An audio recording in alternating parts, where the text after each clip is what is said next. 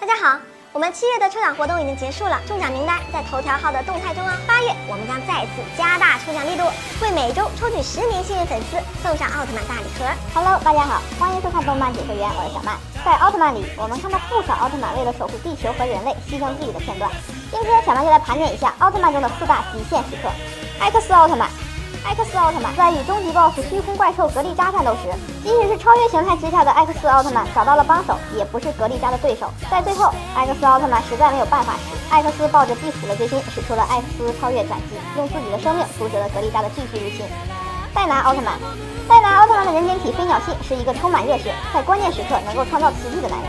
在第四十九集中，全程夺走了飞鸟系身上的光，制造出人造奥特曼，结果被怪兽附体，变成合成兽人。但是飞鸟系没有放弃，毅然决然地跑向了怪兽，用自己坚定的信念再次变身奥特曼。每次看到这里的时候，真的是很感动。曼比优斯奥特曼，曼比优斯奥特曼是昭和系奥特曼传承，也是奥特曼与人类之间友情的见证者。在最后一集中，失去变身能力的梦比优斯奥特曼看到宇宙剑豪詹姆夏和身穿勇者铠甲的斯卡利战败在安贝拉仙人手下时，日比野未来突破了身体极限，变身成奥特曼救下了同伴。奈克斯奥特曼，奈克斯奥特曼的人人体七十准，被抓去做实验。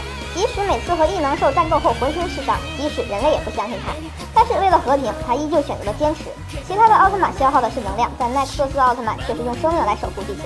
好了，今天的节目就到这里了。感兴趣的朋友可以关注我们动漫解说员，多多支持我们。您的支持就是我们前进的动力。我们下期见。